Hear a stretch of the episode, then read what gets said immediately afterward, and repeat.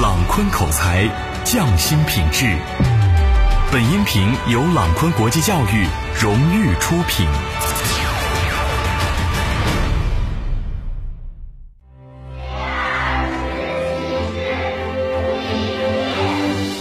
用心吐字，用爱归音。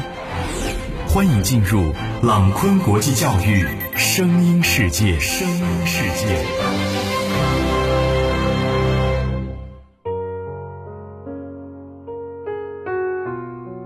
各位好，欢迎来到朗坤口才声音世界，我是程老师。此刻我在十三朝古都西安向大家问好。今天的节目，我们就一起来说一说那些表达能力强的孩子都是怎样培养出来的。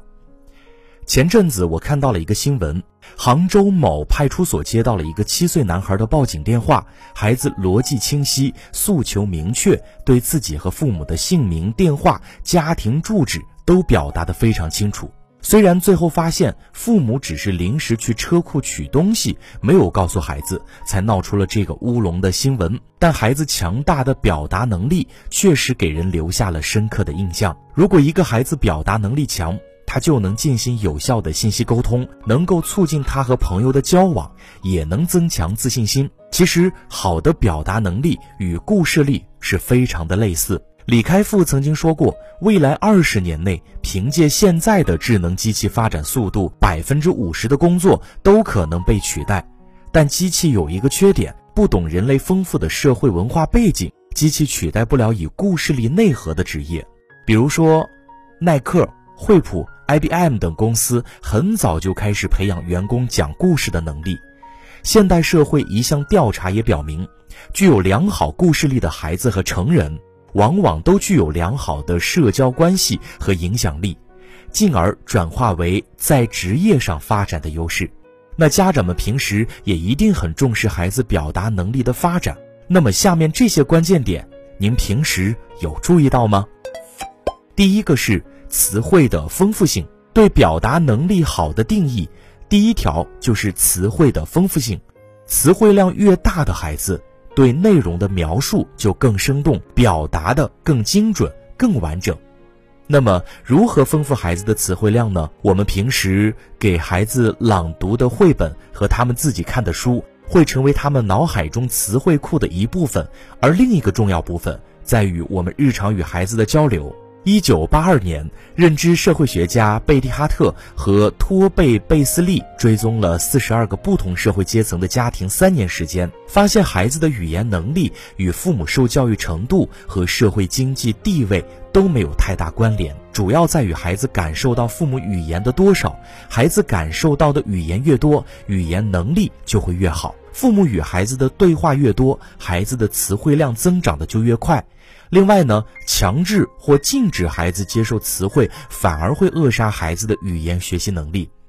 比如，有的家长与孩子说话会下意识地使用“不要”“不行”“停下来”一类的词，那这种语句会对孩子造成不良的影响。正确的沟通方法，除了尽量的避免强制性语句外，闲聊的作用也比想象中的要更大。在生活中，我们与孩子的对话分为事务性对话和闲聊。前者类似于下去吧，把鞋子穿上，把饭吃完。闲谈则包括这棵树真大，冰淇淋真好吃，妈妈的男子汉是谁呀？这种生动的你来我往的打趣，对孩子的语言发展非常有好处。平常我们要多与孩子闲谈，也可以用开放性的问题的方式引导孩子多说。例如，我们可以问孩子：今天在学校感觉开心吗？为什么呢？发生了哪些让你开心的事儿，而不是问你今天乖不乖呀？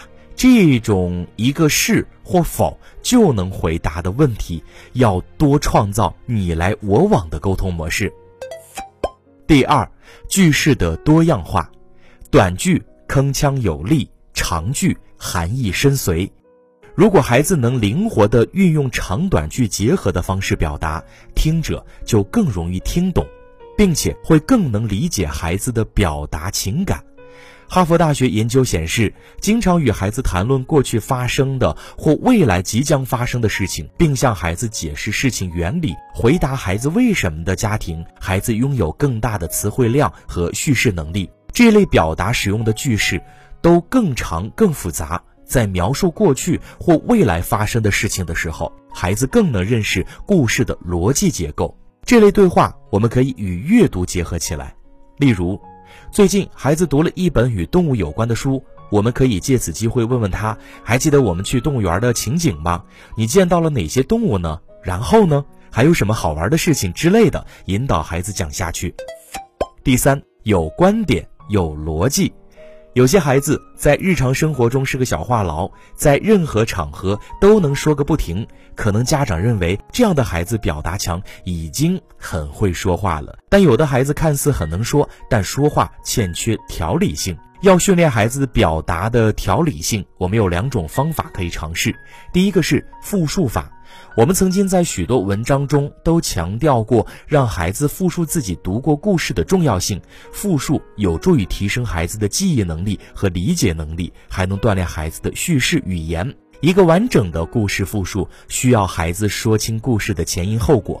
美国的阅读课堂上教过一种很好的复述方法，叫做五指复述法。这种方法就是让孩子用五个手指来讲故事，每个手指代表一个故事的要点，从拇指到小手指可以分别表示背景、人物、问题、事件、解决方法。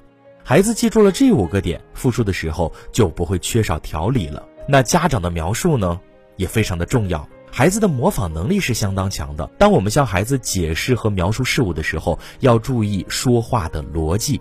例如，向孩子解释一个问题，要从因为到所以的角度给他解释因果。再比如，描述一会儿要做的事情，我们可以说：“我们先吃饭，然后做什么，最后去洗漱，准备睡觉。”或者用“第一”“第二”“第三”等词汇。那说了这么多，还有一些其他需要注意的，比如第一个，关注听者的感受。小孩描述事情。还会经常出现一个问题，就是他会站在自己的角度上去描述，完全不管听的人对他说的事情背景是否了解，导致听者云里雾里。首先，父母平时和孩子沟通的时候，要注意说完整的句子，并且引导孩子说完整的句子。第二，多问为什么。当孩子的表述让人迷惑的时候，我们要牢记三个原则：问问孩子为什么要说这件事儿，说出来之后，在这个事件中。他是怎样做的，或是怎样想的？最后他想达到什么样的效果？